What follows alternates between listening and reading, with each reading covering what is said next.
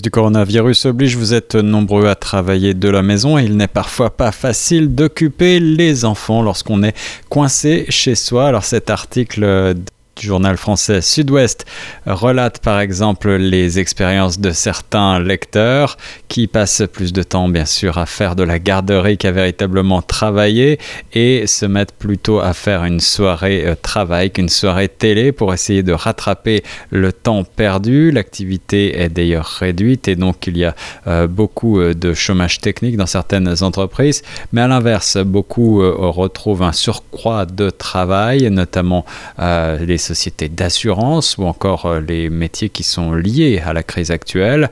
Et euh, il est parfois très difficile de s'adapter. Alors quelques petits conseils pour y arriver. Et ici, c'est un article de la voix de l'Est.ca qui euh, m'a servi de base à ce travail. On propose dans cet article d'abord d'accepter de s'accorder du temps d'adaptation.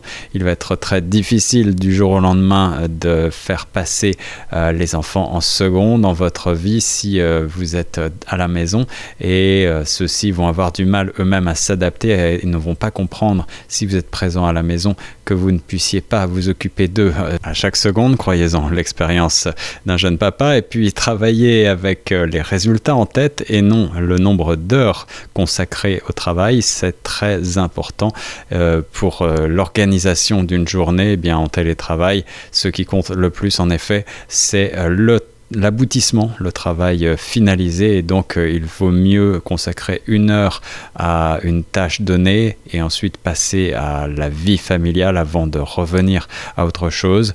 Euh, donc, compartimenter son travail et essayer de trouver le temps nécessaire, d'évaluer le temps nécessaire. C'est ce que propose ce site, La Voix de l'Est.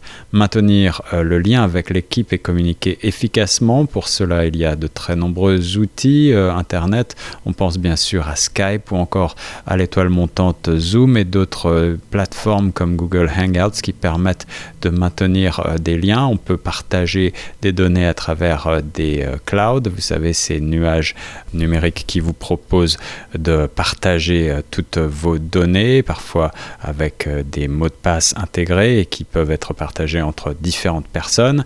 Et puis maintenir le clavardage, honorer vos appels téléphoniques bien entendu, cela reste une règle de base. Et puis, euh, prendre des pauses de l'ordinateur, c'est encore un autre de ces conseils pratiques.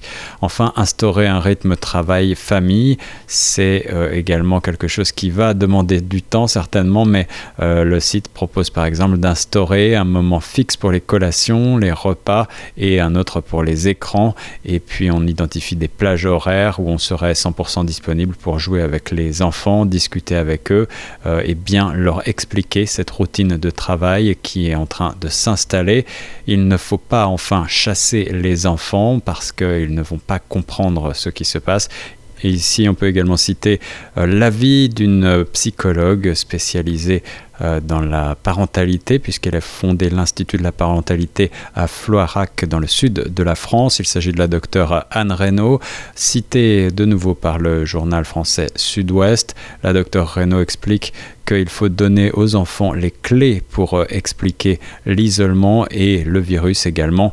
Il faut instaurer des routines afin d'apaiser les enfants et toujours les tenir informés afin de ne pas ajouter à l'inquiétude du confinement. Bon courage à toutes et à tous.